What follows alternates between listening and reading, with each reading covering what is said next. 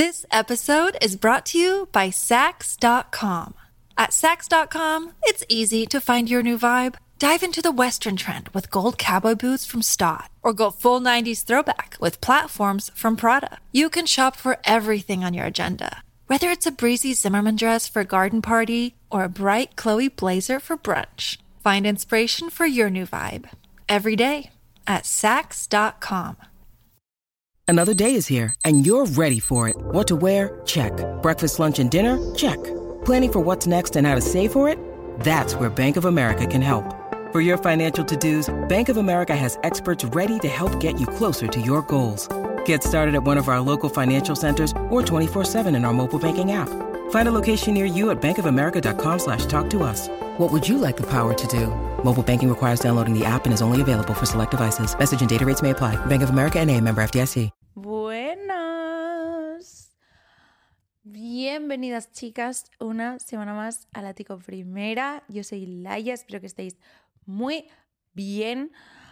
Tenía muchas ganas de veros, la verdad, porque la semana pasada estuve mala, malísima. Tenía voz de camionero fumador y fue imposible. Fue imposible grabar y digo, es que para dejarles un churro prefiero esperarme y que esté bien. Además, yo tenía una cara, una cara grave, la verdad. Pero bueno, aquí estamos hoy, una semana más tarde. Hoy se viene salseo, ya os aviso. Eh, no me suelo meter mucho en polémicas en general.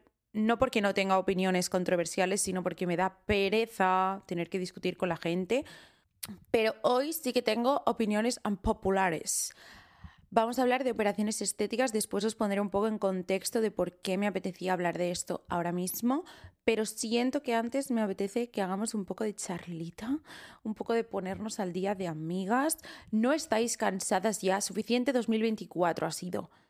O que sea verano, o que sea vacaciones, o, yo jubilarme, pero suficiente 2024 ha sido ya. En fin, no estoy tan mal. Bueno, no pasa nada. Es que os tengo que contar eso. Os tengo que contar. Me he apuntado a un máster ya.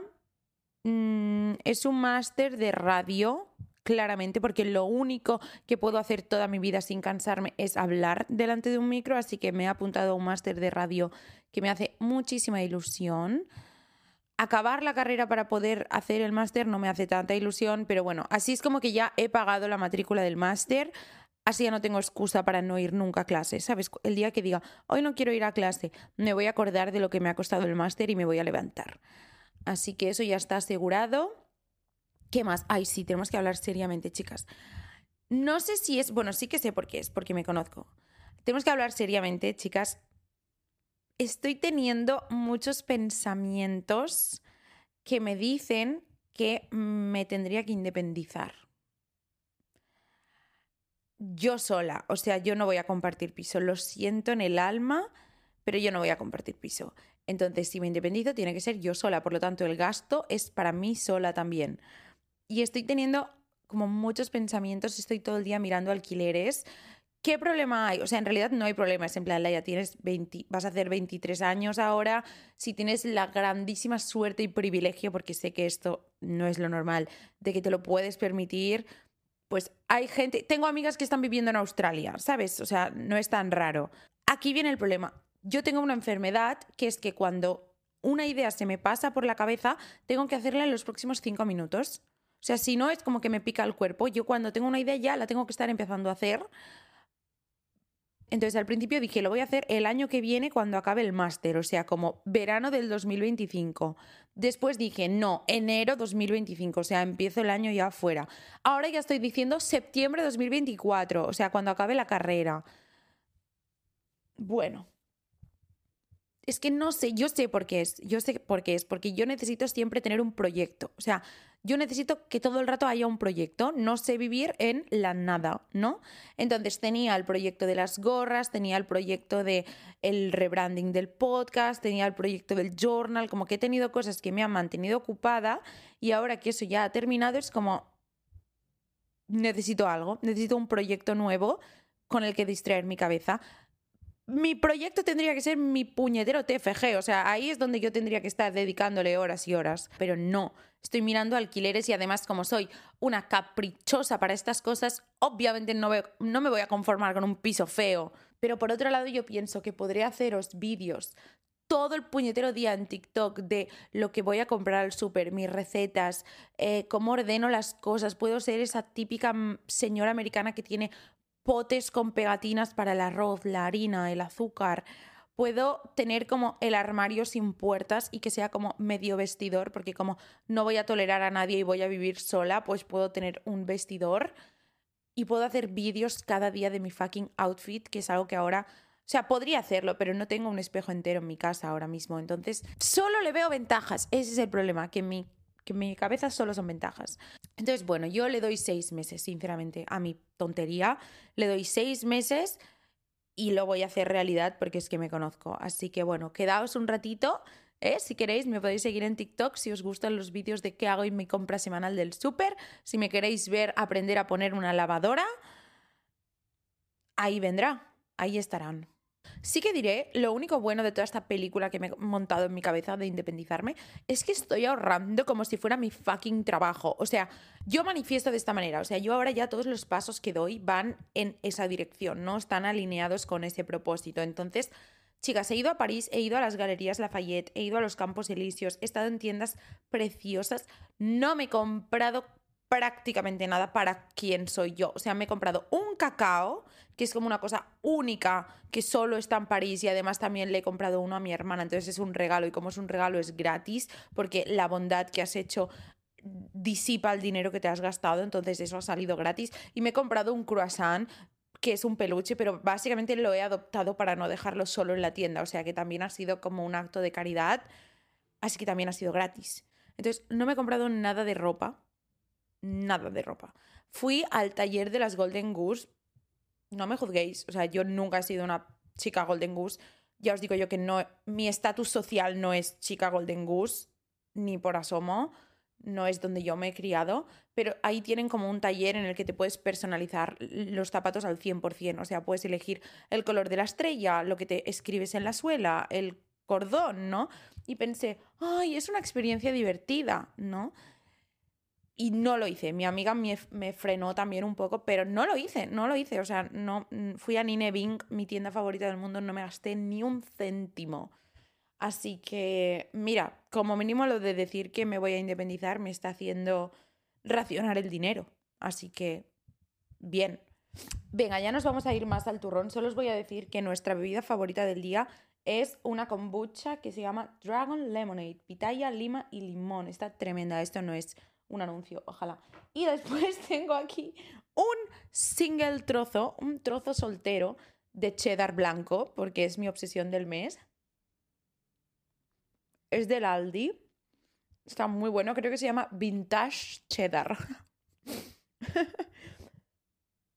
en fin, voy al turrón. Hoy vamos a hablar de operaciones estéticas. Yes, baby creo que tengo opiniones bastante dispares dentro de este tema, como que puedo entender muchos puntos de vista. Lo primero que os diré es que creo que es un tema en el que no hay tantos blancos y negros y hay más grises. Creo que es un tema muy, muy gris, sobre todo si hablamos de operaciones estéticas en redes sociales o cómo influencers o gente que tiene un perfil público trata y comunica las operaciones estéticas. O sea, creo que tengo opiniones un poco unpopulars sobre si un influencer, por ejemplo, tendría que decir o no que se ha hecho una operación estética, pero también tengo opiniones muy duras sobre, en el caso de que decidas decirlo, qué papelón tienes que ahorrarte, porque creo que hay gente que lo hace fatal, o sea, fatal, y quiero hablarlo y quiero decirlo. Así que también os contaré por qué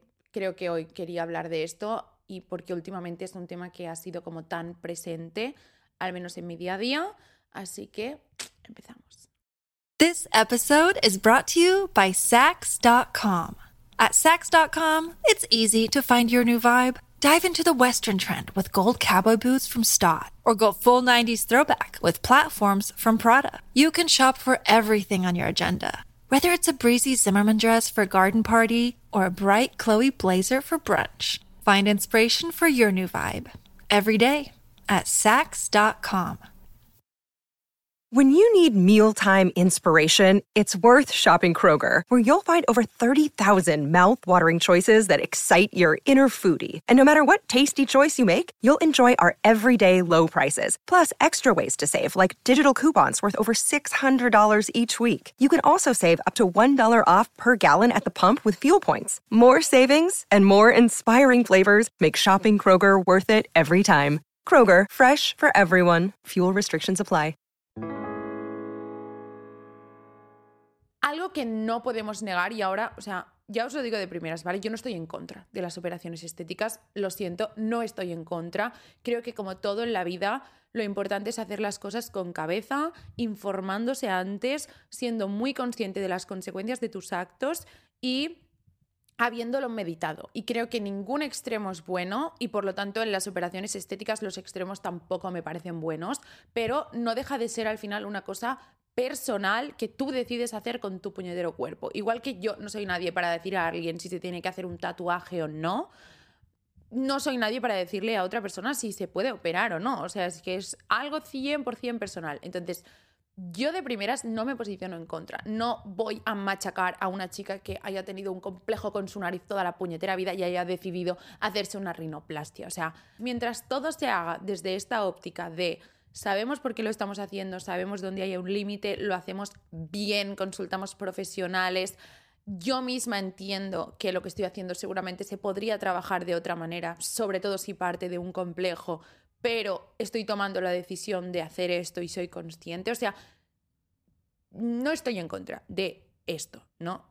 Sí que pienso que pues cualquier extremo es malo y al final es algo que creo que se puede volver una adicción y obviamente creo que si rascamos no podemos negar que es algo que viene dado por la sociedad en la que vivimos y algo que viene dado y como un poco nos lo clavan a base de estándares de belleza, a base de tener las referentes que tenemos, a base de crear pues como una imagen que se supone que tenemos que emular o copiar o parecernos a, ¿no? Entonces, que yo diga que no estoy en contra de las operaciones estéticas no significa que no sea consciente de el problema del que parten y la raíz, ¿no? De eso. Pero bueno, dejando esto como aparte, es verdad que yo últimamente por mi trabajo pues he tenido que convivir mucho más con influencers, creadores de contenido, gente que tiene un perfil público y que su puñetera vida al final y su puñetero trabajo es mostrar su cara para otra gente y verse el jeto todo el rato y estar todo el rato viendo cómo tú te ves, cómo vas vestida. O sea, yo no, no voy a entrar en el debate de si la el trabajo de influencer es duro, no es duro, pero sí que os digo que es muy fácil que te vuelvas gilipollas en gran parte porque te estás viendo todo el rato a ti y te puedes analizar y eso puede ser o te puedes volver a alguien muy creído o te puedes volver a alguien súper autodestructivo porque puedes estar todo el día, si te apetece, fijándote en aquellas cosas de tu aspecto que no te gustan, ¿no? Entonces, obviamente es una profesión como muy superficial o en la que la imagen que tú tienes juega un papel importante. Esto creo que no es nada controversial de decir, creo que es así. Entonces, la gente que se dedica a esto, y yo me incluyo, somos gente que normalmente, como mínimo, nuestro aspecto es algo en lo que pensamos a diario, cada uno supongo que en su medida y en su grado, pero yo, por ejemplo, mentiría si os dijera que desde que mi trabajo son las redes no me maquillo mucho más o no tengo mucho más en cuenta mi aspecto, porque al final sabes que estás condenado a verlo todo el puñetero rato. Entonces es eso, creo que es una profesión en la que el aspecto es algo muy importante y no nos vamos a mentir, hay mucho tiempo y hay como, tienes muchas facilidades como para dedicarle tanto tiempo a tu aspecto, porque Obviamente no estás en una oficina ocho horas al día, entonces puedes hacer cosas como ir a hacerte las uñas, ir a hacerte una limpieza facial, ir a hacerte una mesoterapia, yo que sé, hay millones de tratamientos y muchas veces esos tratamientos se te ofrecen de forma gratuita. Entonces, es como una rueda en la que es muy fácil que a ti te preocupe tu aspecto y además que tengas mucho tiempo para dedicarle a tu aspecto y además que tengas muchas herramientas para hacerlo, ¿no? Ok, entonces, lo siento si esto a alguien le puede ofender, lo estoy diciendo desde la objetividad máxima, pero creo que todas podemos imaginarnos una cara como estándar ahora mismo no sé cómo llamarle, sinceramente, no sé qué término ponerle, pero como una cara esculpida, una cara estándar de belleza actual, una cara, no sé, creo que hay una homogeneidad y mucha gente que pasa por retoques estéticos acaba teniendo unas características muy similares, ¿no? O sea, también es verdad que pues será porque es lo que se lleva, supongo que si hace 40 años se llevaba a operarse el pecho enorme, pues había mucha gente con el pecho enorme. Y si ahora se lleva a hacerse baby botox y hacerse foxy eyes y hacerse la no sé, como que obviamente también es un ámbito en el que hay tendencias, entonces lo normal es que en cada época veamos a gente con unos resultados muy similares si se someten a operaciones porque seguramente se están sometiendo a las mismas o a los mismos tratamientos, porque son los que en ese momento se llevan. Entonces, algo que a mí me pasaba últimamente es que yo he ido a eventos y chicas que a mí me parecen preciosas y que las veo y pienso qué piel o qué pómulos o qué barbilla o qué ojos, ¿no? O sea, chicas que yo pienso, wow, yo les he dicho cosas tipo, tía, yo qué sé, estás guapísima o tienes la piel perfecta o tienes una complexión perfecta, tal, tal, tal. Y la respuesta siempre ha sido, tía, tienes que ir al doctor no sé qué o tía, claro, porque me pongo tal. O sea, lo bueno es que ya os digo yo que al menos de puertas para adentro yo todas las experiencias que he tenido han sido como súper naturales. La gente lo tiene muy normalizado, que esto puede ser otro problema, pero está muy normalizado y al contrario, es como algo que llega un punto en el que, obviamente, en plan, te paso mi doctor, ¿sabes? O sea, te, digo a quién voy. Nos lo hace a todas la misma persona, ¿no? Y es algo que al principio era como, wow. Es un poco como cuando creces y creciendo la gente te dice, cuando seas mayor te darás cuenta de que todo el mundo se droga. Y tú piensas, sí, hombre. Y cuando creces, llega un punto en el que dices, oh, vaya, pues, pues sí que hay muchísima gente que se droga, ¿no? Pues es un poco lo mismo, es rollo, tú quizá le tienes como mucho respeto y de repente es algo que se ultra normaliza en tu entorno. Y para mí ha sido esto, ha sido como cada vez estoy en círculos en los que lo normalísimo es que tengas la cara hecha. Que no estoy, o sea, no hace falta que te hagas una barbaridad, pero en el que el ácido, el botox, las rinoplastias, eh, cualquier cosa está como súper, súper normalizada, ¿no? Y yo sigo pensando que son chicas guapísimas con operación o sin operación. O sea, aquí no es una cuestión de criticar en plan, todas tienen lo mismo hecho, todas... No, no, no, no. O sea, tía, si tú lo puedes hacer y te apetece y encima te ha quedado de putísima madre, estás guapísima, ole tú. O sea, gracias por recomendarme a tu doctor, gracias por decirme dónde te lo has hecho, ¿sabes? O sea aquí el hecho de que se lo hayan hecho o no, creo que no influye en nada, en mi opinión. Simplemente era como la curiosidad de decir, wow, qué fuerte que chicas que yo tengo como referentes de belleza, ¿no? O como que cuando yo pienso en chicas guapas, pienso en estas chicas, qué fuerte que una vez las conozca, todas tengan algunos mismos procedimientos hechos, ¿no? Y te hace pensar si a lo mejor es algo que tú tendrías que hacer. Sí que os diré que aunque no lo he hecho, sí que ha habido veces en las que he pensado, pues si literalmente todas estas chicas que además sé que tienen mi edad se han hecho X cosa para no tener ojeras, y yo sé que las ojeras son algo que yo tengo genético y que lo he dicho en millones de TikToks y que sé que da igual lo que me eche, no se me van a desmarcar porque las tiene mi padre y las tenía mi abuela, ¿no? Pues sí que ha habido veces en las que yo he pensado, ay, pues a lo mejor tendría que ir a preguntar, a ver qué opciones hay, ¿no? Para mis ojeras. Cosas así. Siento que quería hablar de esto porque últimamente es algo que pensaba mucho, porque ya os digo, como se ha visto ultra normalizado de repente en mi entorno, es algo en lo que piensas más. Además, no os puedo ni decir la de veces que me escriben clínicas de estética por si me quiero pinchar no sé qué, por si me quiero poner no sé cuántos. O sea, es muy heavy eso.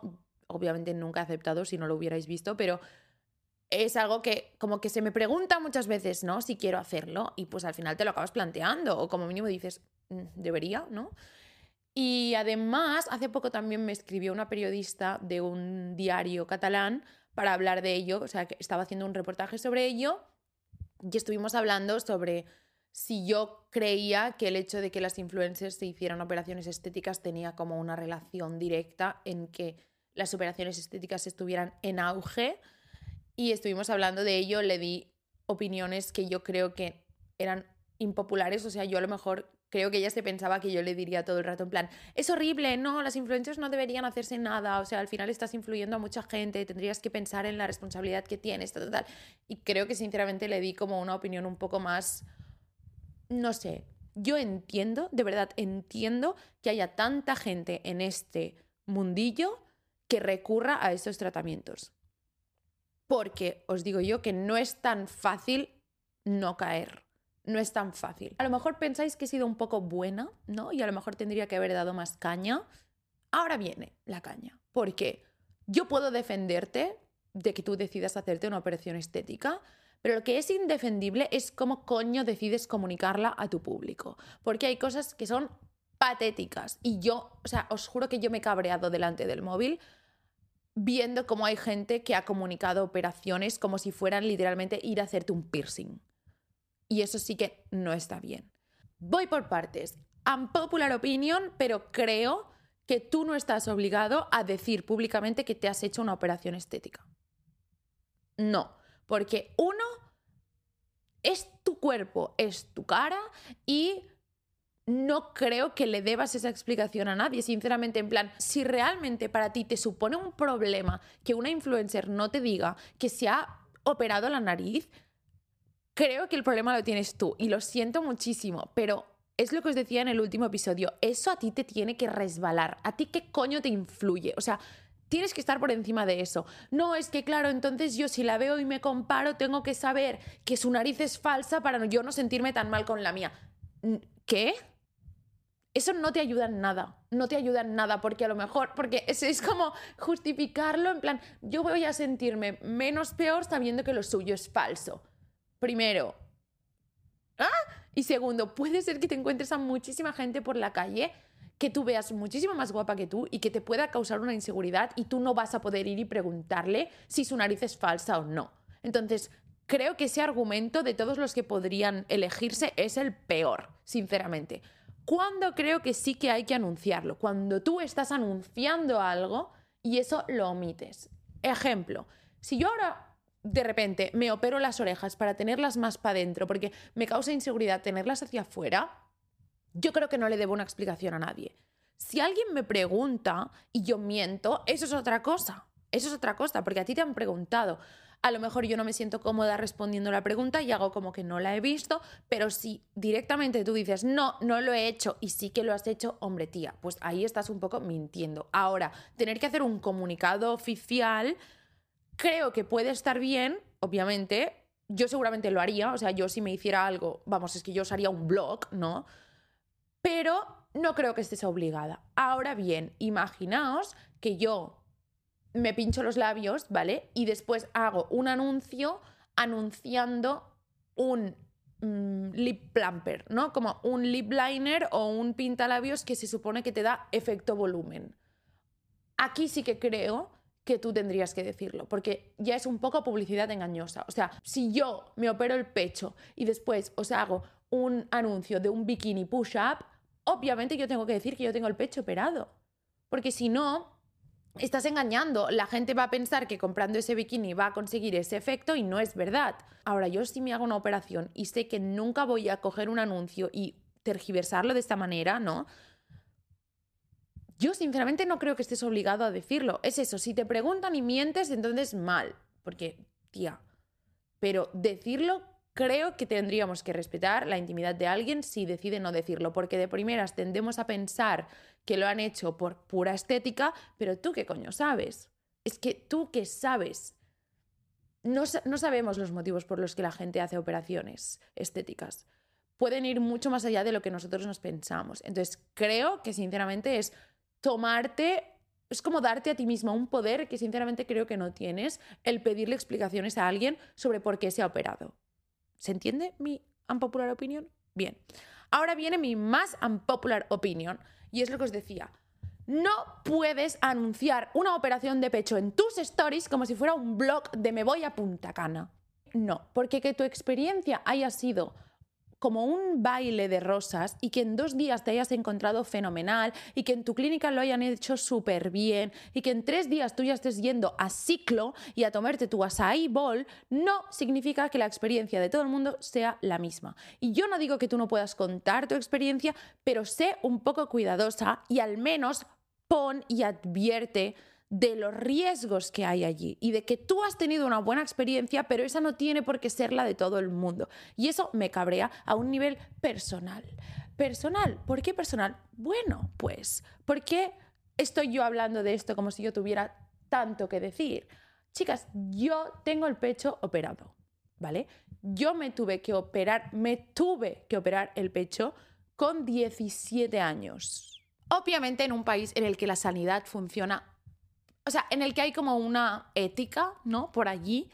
17 años no es una edad en la que te dejan operarte el pecho por puro placer o por pura estética. O sea, yo me tuve que operar el pecho como consecuencia de un problema médico mayor. Entonces, bueno, pues en ese momento era una mierda y obviamente a mí no me apetecía hacerlo. ¿Qué queréis que os diga? Ahora ya hace tanto tiempo que sinceramente muchas veces me olvido de que yo tengo el pecho operado porque además lo hice con 17 años, obviamente es que no era por gusto, entonces en mi casa lo intentamos tratar como con la más objetividad posible en el sentido de, bueno, es una cosa médica, mm, me puse lo más natural que pude, creo que, bueno, muchísima gente de mi entorno, hasta que yo no se lo he dicho, nunca lo ha pensado porque cogimos lo que tocaba para una chica de 17 años y yo tenía muy claro que quería que a la que yo fuera creciendo eso se viera lo más natural posible.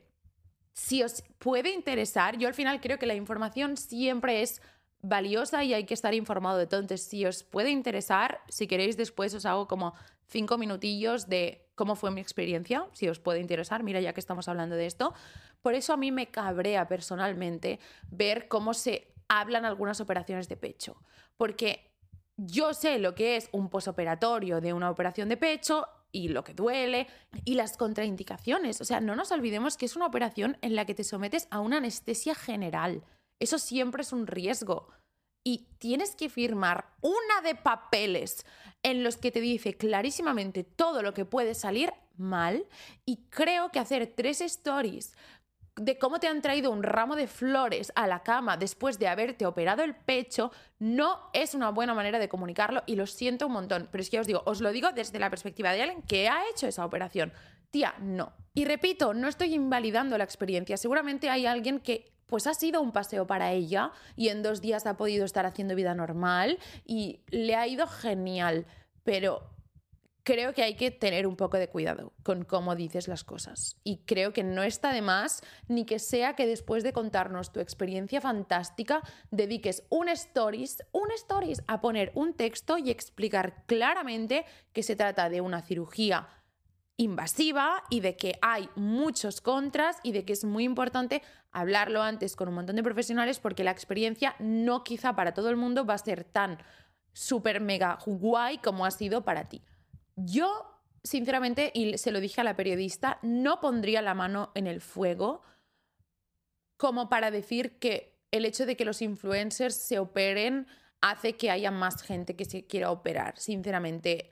Porque creo que ya hace muchísimos años y muchísimos años antes de los influencers que hemos tenido figuras y hemos tenido estándares de bellezas y hemos tenido referentes y hemos tenido gente que nos podría haber influenciado y a la que yo siento que no se le ha echado tanta culpa. O sea, pues tuvimos las actrices quizá más en los 70, ¿no? Tuvimos después a las modelos en los 90 y ahora a lo mejor esa figura sí que es verdad que ha recaído más en las influencers, pero aún así siento que decir que es solo por eso, por lo que a lo mejor hay un auge en las operaciones estéticas, sería ser un poco oportunista, porque también hay que tener en cuenta que cada vez los procedimientos, y eso es verdad, cada vez son procedimientos que se pueden hacer muchísimo más seguros, muchísimo más asequibles. Creo que no es solo culpa de que tu influencer favorita se ponga labios, de decir, no, ahora todo el mundo se pone labios. Bueno, porque si tu motivo principal por el que te vas a someter a una operación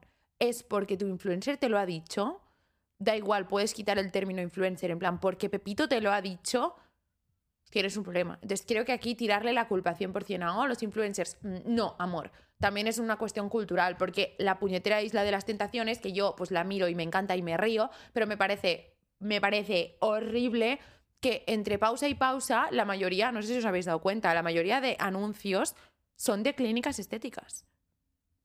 No sé si este año ya no, porque sé que han tenido un marrón súper gordo, obviamente, pero el año pasado o el otro, la, en plan, el patrocinador de muchos de los anuncios de la Isla de las Tentaciones era Clínicas Dorsia, que es un sitio en el que te ponían pechos por 6.000 euros. Eso no puede ser bueno, ¿no? Y creo que se ha descubierto que efectivamente era horrible. Pero creo que el hecho de que en prime time, en televisión, anuncies con precios, operaciones estéticas, quizá, solo quizá, es un poco peor que el hecho de que una niña de 21 años se ponga pechos y de la casualidad de que es influencer, sinceramente. Pero bueno, ya os digo, es un debate en el que creo que no puedes encontrar una solución. Pero a mí lo que sí que me parecía importante es eso, era que cuando una influencer os comunique que se ha sometido a una operación, Hablo de operación porque creo que es, obviamente, hay mucho más riesgo en ponerte pechos que en pincharte labio, o sea, obviamente, ¿no? Y hay cosas que son más reversibles que otras. Entonces yo hablo de operación también es porque es lo que yo he vivido, entonces yo sé lo que es un posoperatorio, por ejemplo, o lo que implica este tipo de operación, ¿no? Pero tomáoslo siempre todo con mucha capacidad crítica y con mucha perspectiva. Y no sé, y tened muy claro que su experiencia puede ser muy distinta a la suya. A mí, sinceramente, me parece un poco heavy colgar tus stories de tu operación de pecho como tus stories de un viaje, pero también es verdad que es algo personal, entonces yo lo único en lo que sí que estoy como en contra es de que no comuniques la gravedad o la profundidad de esa operación. Eso sí que creo que hay que anunciarlo. No sé, que quieras hacer unos stories o unos reels o un texto como si acabaras de superar el cáncer de mama, bueno, eso ya es personal, sinceramente. Yo, ¿qué creo que haría? Yo, si decidiera, yo qué sé, por ejemplo, ya os digo, mis ojeras, ¿no? Yo sinceramente creo que lo contaría, pero porque al final, oye, si a mí me ha ido fenomenal, pues oye, yo os lo cuento, a lo mejor a alguien le ayuda. Ahora, creo que sería muy cuidadosa a la hora de saber qué contraindicaciones tiene ese procedimiento y también comunicarlos. O sea, comunicaría como lo que yo me he hecho, intentaría también comunicar qué es los contras o las cosas que pueden salir mal para que la gente lo tenga en cuenta. Y si lo comunico, lo comunicaré con un tono, quizá no con el mismo tono con el que te enseño un pintalabios que me ha encantado. ¿Sabes? Quizá me lo tomo un poco más en serio, quizá le doy un poco más de importancia porque al final, quieras o no, es salud y es un cuerpo, ¿no? Pero bueno, eso ya es personal. Em, lo de que toda la gente que tenemos, o bueno, no toda, pero una gran parte de la gente que tenemos como referente en redes sea gente que se somete a, a esas operaciones estéticas, Sinceramente creo que es algo que no vamos a poder cambiar y es lo que digo, creo que en vez de gastar energía en comentarle a esa persona lo mucho que te ha decepcionado que haya caído ante los estándares de belleza y se haya puesto tetas o, otra que se pincha los labios, creo sinceramente que ese comentario no le hace un favor a nadie. Porque uno, tú no sabes los motivos por los que esa persona se ha sometido a esa operación, no sabes cómo le puede afectar tu comentario y sinceramente creo que no aporta nada, en plan a nadie le vas a ayudar con ese comentario, así que te lo puedes ahorrar. Creo que es mejor que esa energía la uses en trabajar tu seguridad y tu espíritu crítico. No es una cuestión de seguridad o de sentirte tú superior porque tú no te has pinchado los labios, sinceramente. Creo que eso es banalizar todo esto muchísimo y es un poco raro. Creo que no eres mejor o peor por haberte hecho una operación estética. O sea, a mí que alguien me redujera a que yo tengo las tetas de plástico me parecería estúpido. Y aquí es otra cosa, es lo que os digo del contexto. Si yo simplemente, o sea, yo creo que voy a anunciar esto en plan, lo que cuelgo ahora en el, en el Insta del podcast, que pongo como el título, yo creo que voy a poner operaciones estéticas y la mía también, por diversión, ¿sabes? Y a lo mejor hay alguien que sin escuchar el episodio de primeras comenta mal, porque, bueno, es verdad que la comunidad del podcast es muy guay, pero las cosas siempre al final están en abierto, ¿no? A lo mejor hay también gente que de primeras, sin saber el contexto de nada, lee simplemente mi operación y dice, no, otra que me decepciona, fuck, has caído a los estándares de belleza. no sabes el contexto. Yo a lo mejor después lo escuchas y te das cuenta de que fue algo que claramente no fue voluntario, porque te aseguro yo que en segundo de bachillerato lo que menos me apetecía era tener que pasar por quirófano y tener que saltarme clase. Y fue algo que no hubiera hecho si no hubiera tenido un problema médico, ni de coña. O sea, nunca me lo hubiera planteado, ¿no? Entonces, el contexto de las cosas es muy importante. Y no lo sabemos. A veces nos pensamos que en redes sabemos todo y no sabemos nada. Y si alguien, por lo que sea, quiere someterse a una intervención estética o quiere recurrir a algo así, informaros fuera de las redes sociales, sinceramente. En plan, id, consultad con los doctores que haga falta, preguntad a gente que se ha sometido a esas operaciones, pero no creo que los influencers sean la persona de referencia a la que acudir para eso, sinceramente. Acabo de decir eso y ahora mismo os iba a contar mi experiencia.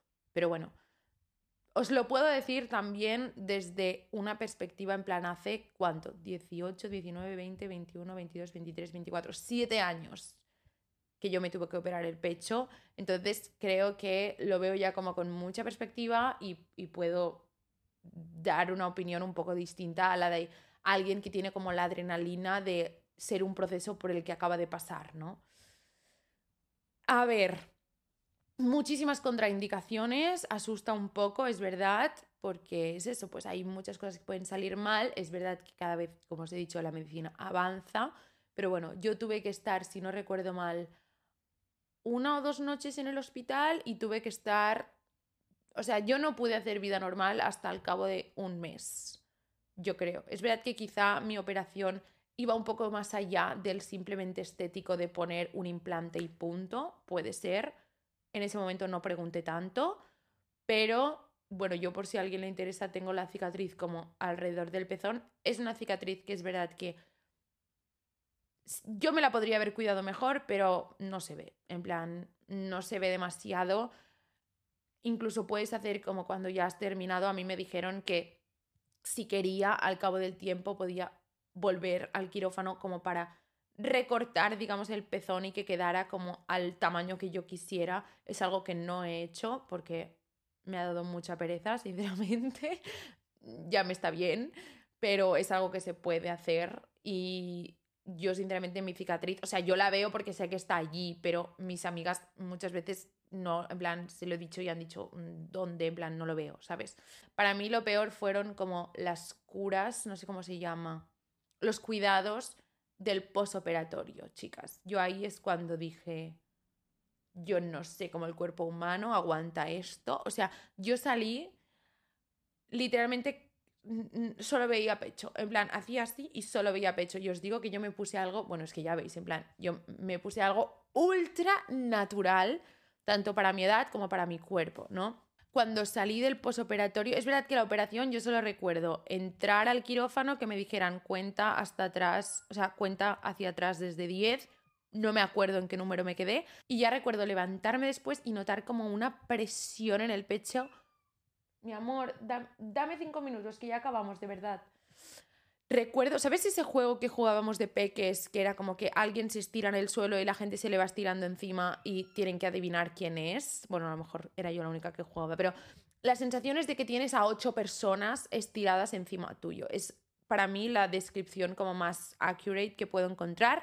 Y es verdad que dolor como tal, dolor, nunca sentí dolor en plan de la herida o el pecho. Obviamente sí que está todo como ultra cansado, no sé cómo decirlo, en plan también es verdad que hace un montón, ¿eh? Me acuerdo a trozos. Los brazos no los puedes mover más que esto, entonces si subes sí que hay dolor, pero es como si tuvieras, no sé, como unas agujetas horribles, ¿sabes? No es como un dolor de un pinchazo, es más como, no sé, como muy muscular, no lo sé. Yo me lo hice por debajo del pecho, que esto si es algo que os interesa y sabéis de operaciones, entenderéis, pero bueno, es un poco más complejo por detrás, ¿qué digo del pecho? Del músculo. Yo me lo hice por detrás del músculo.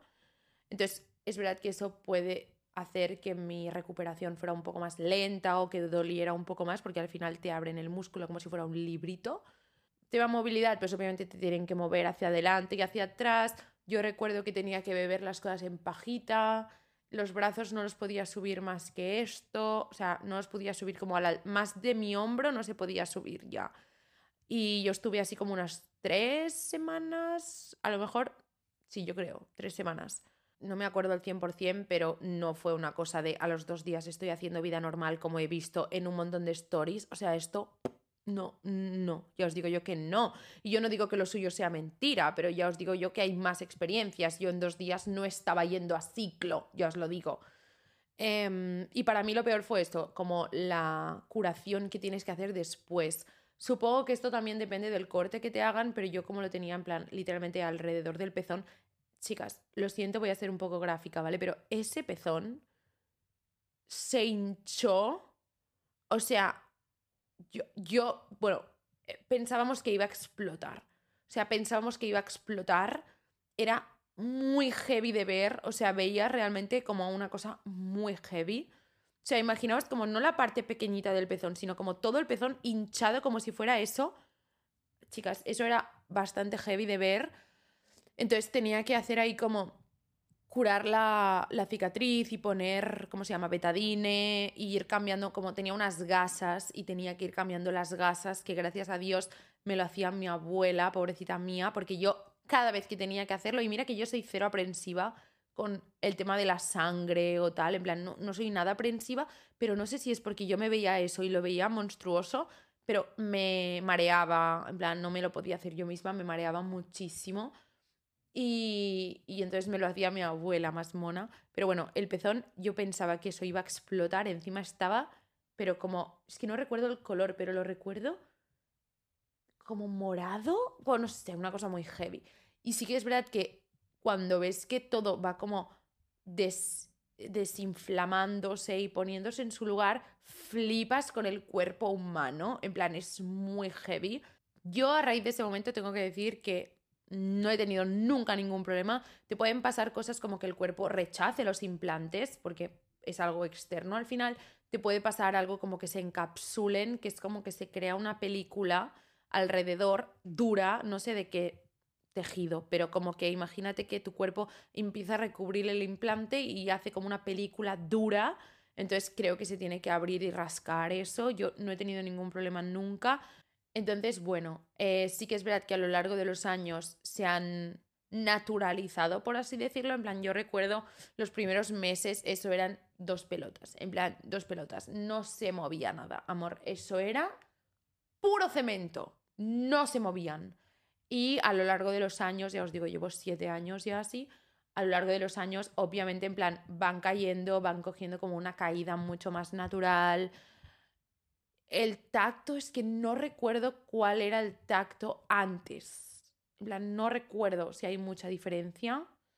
Supongo que sí, en plan, es más duro esto, supongo yo. Tampoco os quiero como contar al 100% cómo me han quedado a mí, porque es eso, cada persona es un mundo y a cada persona le pueden quedar de maneras distintas y puede pasar por procesos distintos. Solo quiero dejar claro que en mi caso, por ejemplo, el posoperatorio no fue obviamente un trauma, pero tampoco fue algo de dos días como he visto muchas veces en Instagram. Entonces, siempre que lo veo me da muchísima rabia porque digo, oh, ahora habrá gente a lo mejor que se va a pensar que esto es una cosa súper fácil como de ir a hacerse un piercing y que mira, si le apetece un poco puede ir a hacérselo, total en una semana estar haciendo vida normal. Y no, informaros bien, consultad más de un doctor si hace falta, pensároslo bien, de verdad. Creo que coger la experiencia de una persona, yo recuerdo que en ese momento me daba mucho miedo a mí, obviamente, y además era una cosa que no era 100% voluntaria, o sea yo recuerdo que miré absolutamente todos los vídeos de YouTube que había en ese momento